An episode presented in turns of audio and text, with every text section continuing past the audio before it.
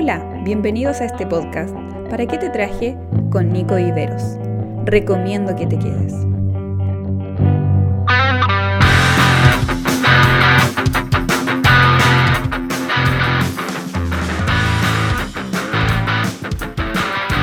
¿Qué tal gente querida? ¿Cómo están todos? Bienvenidos a este nuevo episodio de, de este querido podcast. ¿Para qué te traje? Y así, sin más rodeos, quiero ir de una al tema que he preparado para hoy, que he titulado Distracciones obligatorias. el libro de Éxodo, en el capítulo 5, versículo 4, dice lo siguiente. Replicó el rey de Egipto, ¿por qué distraen al pueblo de sus quehaceres? Vuelvan a sus obligaciones. Dense cuenta de que es mucha la gente de este país y ustedes no lo dejan trabajar.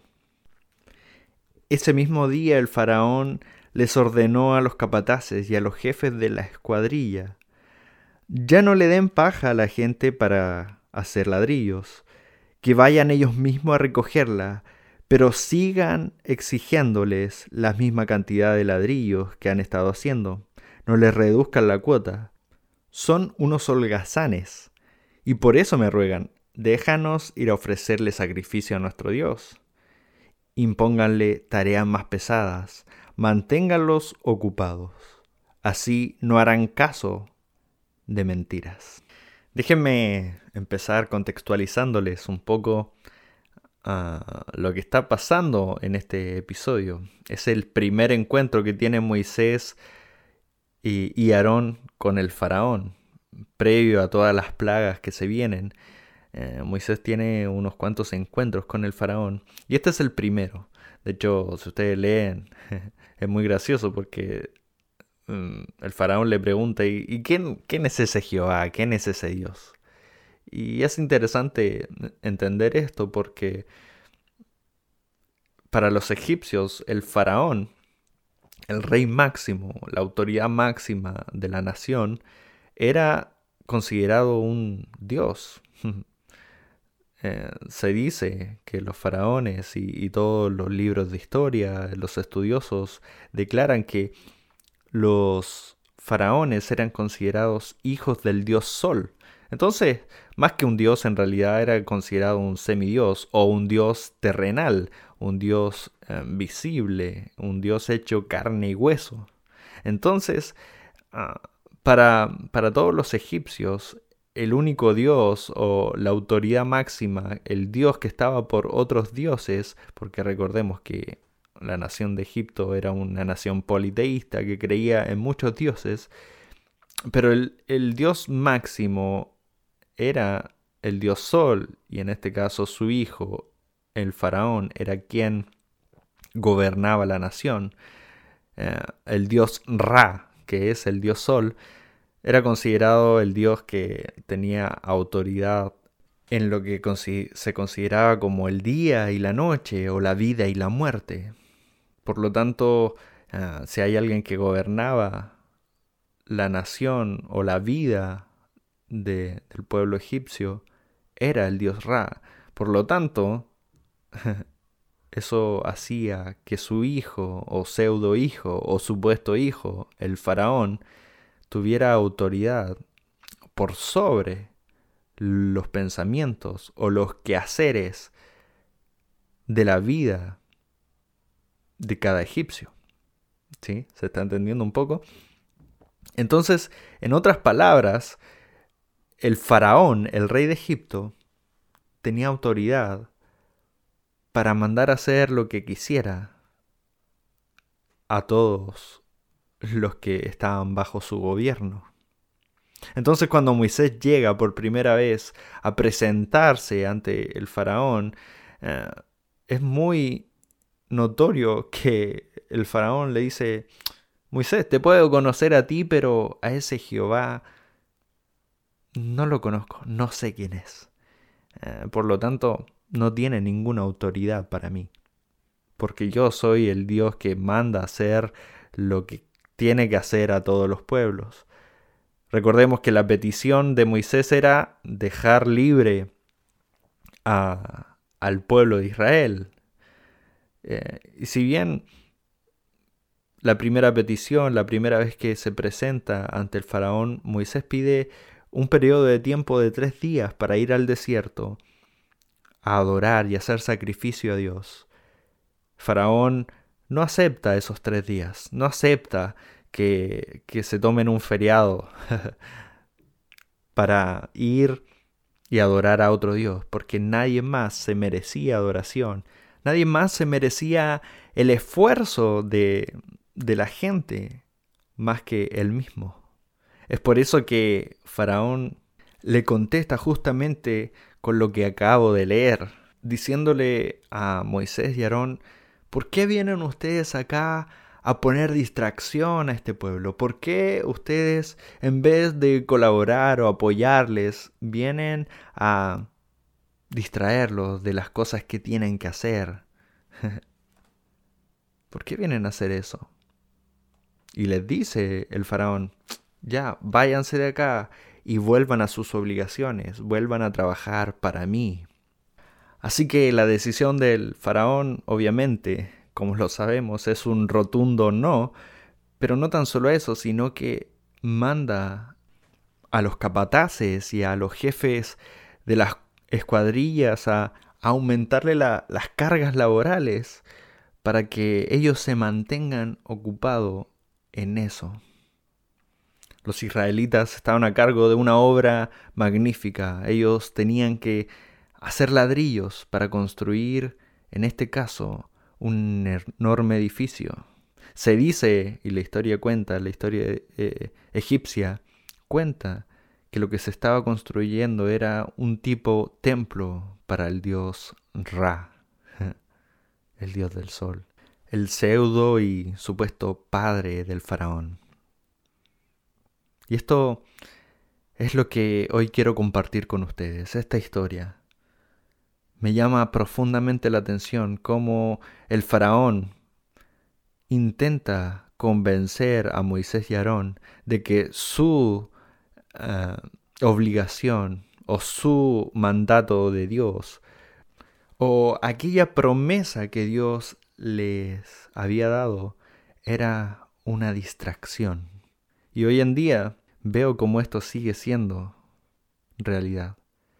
Cómo nos hemos engatusado en, en hacer otras cosas y dejamos de lado aquella promesa de Dios o aquella libertad que Dios nos quiere dar simplemente porque creemos que nuestra obligación no es ir a adorar a Dios, sino que es construir ladrillos. Y es así como muchas veces vemos que esos ladrillos nos quitan tiempo para estar con Dios, para pasar tiempo con Dios. O nos quitan tiempo para tener nuestro momento de adoración, de sacrificio, que Dios está esperando que hagamos. Si bien Dios tenía una promesa mayor, que era una libertad definitiva, esa libertad los iba a llevar a adorar a Dios. Y es lo que justamente sucede cuando pasa el éxodo. Luego de cruzar el mar, el pueblo se pone a adorar. Pero tuvieron que pasar muchas cosas, tuvieron que pasar las plagas, tuvieron que pasar una y otra vez las señales que Moisés tuvo que enfrentar al faraón. Sin embargo, todo comenzó con esa negativa del faraón diciendo que esto no era más que distracciones. Mi pregunta, nosotros que ahora estamos en, en el nuevo pacto, viviendo en el nuevo pacto. Consideramos que la libertad que Dios nos ofrece y la adoración que Él requiere es una distracción. ¿Consideramos eso como distracción? Seguramente no, porque entendemos que es lo que Dios quiere de nosotros él nos ha hecho libre y libre para adorar su nombre. Pero si no consideramos que esto sea una distracción, entonces, ¿por qué nos distraemos de hacer lo que supuestamente es nuestra obligación, ser libres y adorar a Dios.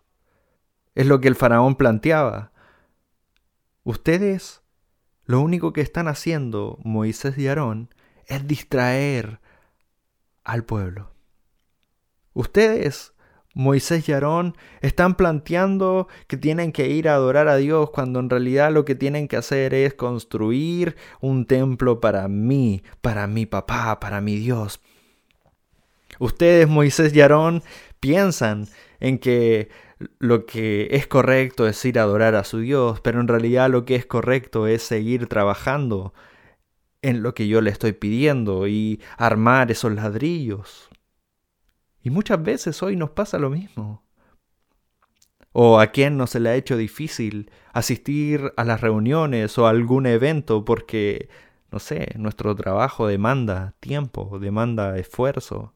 ¿A quién no se le ha hecho difícil tener todas las fuerzas o la energía posible para rendir bien en, en el servicio de nuestro templo? Simplemente porque nos sentimos cansados de lo que hemos hecho en la semana. Creo que el enemigo ha querido distraernos en este tiempo, justamente ocupando nuestra mentalidad, diciendo que la distracción no es el esfuerzo que le damos a los demás, sino que la distracción es lo que nosotros tenemos para ofrecerle o adorarle a Dios. El enemigo se ha encargado de que nosotros creamos que el servicio a Dios, que el pasar tiempo con Dios, que el adorar a Dios, que ser un sacrificio vivo, es parte de una distracción es parte casi de un hobby, que si se hace o no se hace, bien, pero no lo vemos como una obligación, no lo vemos como nuestro deber. Vemos como primordial el trabajar y el ganar un buen sueldo, el pasar tiempo con nuestro jefe o con, o con las personas en las que empleamos, eh, el esforzarnos por hacer turnos extras o, o, o pasar horas y horas investigando algo. Eso lo vemos como primordial. Sin embargo, el tiempo con Dios, sin embargo, esos tres días de adoración en el desierto, en, en, un tiempo a solas con Dios, sin embargo, ese tiempo de servicio, ese tiempo de libertad que tenemos con Dios, lo empezamos a ver como una distracción a lo que creemos que de verdad importa. Creo que ese no es el camino a la verdadera libertad. La libertad es la que Dios nos da, la verdad, Jesucristo. Esa es nuestra libertad. Sin embargo, nuestras distracciones nos han sacado de nuestras obligaciones divinas y hemos comenzado a ver lo mismo que Faraón, que lo primordial es seguir construyendo ladrillos en vez de ir a adorar a Dios. Estamos viendo que las distracciones en realidad son lo que le pertenece a Dios. Y lo primordial es lo que le pertenece al faraón, lo que nosotros podemos tener. De hecho, luego de toda esta respuesta y, de la sobrecarga que le ponen a, a los israelitas, son los mismos jefes de las cuadrillas que vienen a quejarse contra Aarón y contra Moisés diciéndoles que por culpa de ellos estaban aumentando las cargas del trabajo. Y empiezan a dudar del liderazgo, pero sin querer no se están dando cuenta que de lo que en realidad están dudando es de la promesa que Dios les había dado, de que ellos iban a ser libres de la opresión. La distracción que supuestamente el faraón creía era nada más y nada menos que la libertad que Dios estaba ofreciendo para el pueblo de Israel. Hoy en día vemos como una y otra vez el que está pasando a segundo plano es Dios, es su presencia, son sus planes, son sus promesas. Vemos que a lo mejor Dios está tardando en venir, así que podemos aquí construir nuestra vida de la mejor manera. Y enfocamos nuestra mente, nuestro esfuerzo y nuestro corazón a poder potenciar y ganar lo que más podamos acá. Queremos ganar intelecto, queremos ganar reconocimiento, queremos ganar fama, queremos ganar dinero para poder vivir una vida tranquila en una pseudo libertad. Y está bien, debemos esforzarnos, es bíblico tener que responder a, nuestras autoridades, tener que responder a nuestro trabajo. El libro de Efesios nos recomienda a poder trabajar y tener una buena relación con, con nuestros jefes. Pero no quiero apuntar a eso. Tenemos que trabajar bien, tenemos que hacer todo como si fuera para el Señor. Pero lo que no podemos hacer es sentir que los planes de Dios son simples distracciones a nuestra vida cotidiana. Me da mucha pena oír que hoy en día, producto de esta pandemia, mucha gente se está alejando de Dios porque simplemente la economía no está respondiendo. Y es obvio, se tienen que poner a trabajar más, tienen que poner eh, a disposición dinero, pero ¿No será que eso es en realidad la distracción que el enemigo nos está poniendo? Me da mucha pena como hace mucho tiempo muchos jóvenes han preferido dedicarse 100% a los estudios. Y eso está bien, perfecto. Lo sigo reiterando, no estoy en contra de eso. Pero no podemos dejar que los estudios nos quiten esa libertad que Dios quiere entregarnos o si no seguiremos construyendo ladrillos y templos paganos. Sin duda Dios quiere que seamos un ejemplo para este mundo, en lo laboral, en, lo eh, educacional, en, en nuestro ejemplo de vivir diario. Sin duda Dios quiere eso, pero Dios también quiere que no lo dejemos de lado, que nuestro corazón busque el tesoro celestial y no un tesoro terrenal que va a durar poco, que va a durar un momento, que tiene un tiempo determinado. Ese tesoro por el cual muchos se esfuerzan, los que no conocen la verdad de Cristo, luchan y se esfuerzan por tener aquellos tesoros. Y es obvio, para sus ojos, para ellos, lo que nosotros podemos hacer es simplemente distracción. Y es que claro, ellos no entienden que tenemos una misión mayor, que hemos sido hechos para adorar a Dios, para la alabanza de su gloria. De hecho, uno de los mandamientos, y es uno de los menos respetados, es que guardarás el día de reposo. Saben, el día de reposo era el día específico que todos tenían para dedicárselo a Dios, el día de la dedicación a Dios. Sin embargo, hoy ni siquiera tenemos ni respetamos ese día, porque simplemente estamos distraídos en otras cosas. Nuestra distracción pasó a ser la obligación que el mundo nos entrega, y no al revés, porque nuestro verdadero deber, nuestra verdadera obligación, es ser quien somos y para lo que nosotros fuimos hechos, para alabar a Dios.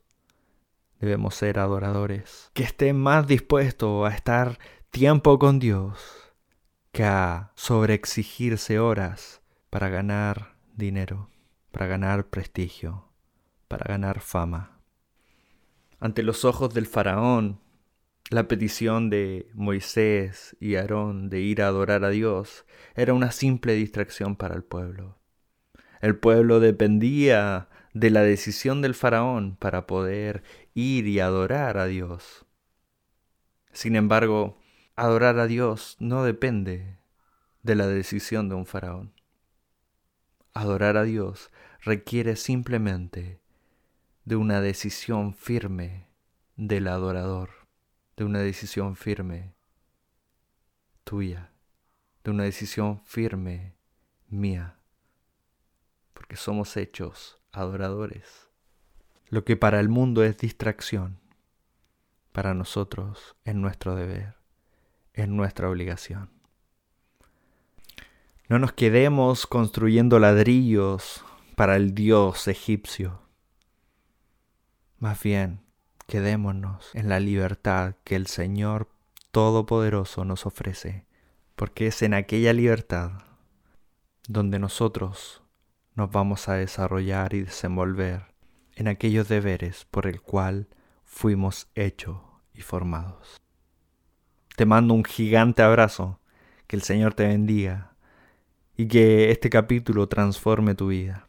Y si fue de bendición, bueno, házmelo saber, quiero saber de ti. Nos encontramos ya la próxima semana en un nuevo episodio. ¡Chao! Esperamos que este podcast haya sido de bendición a tu vida. Nos encontramos en un próximo episodio. No te lo pierdas.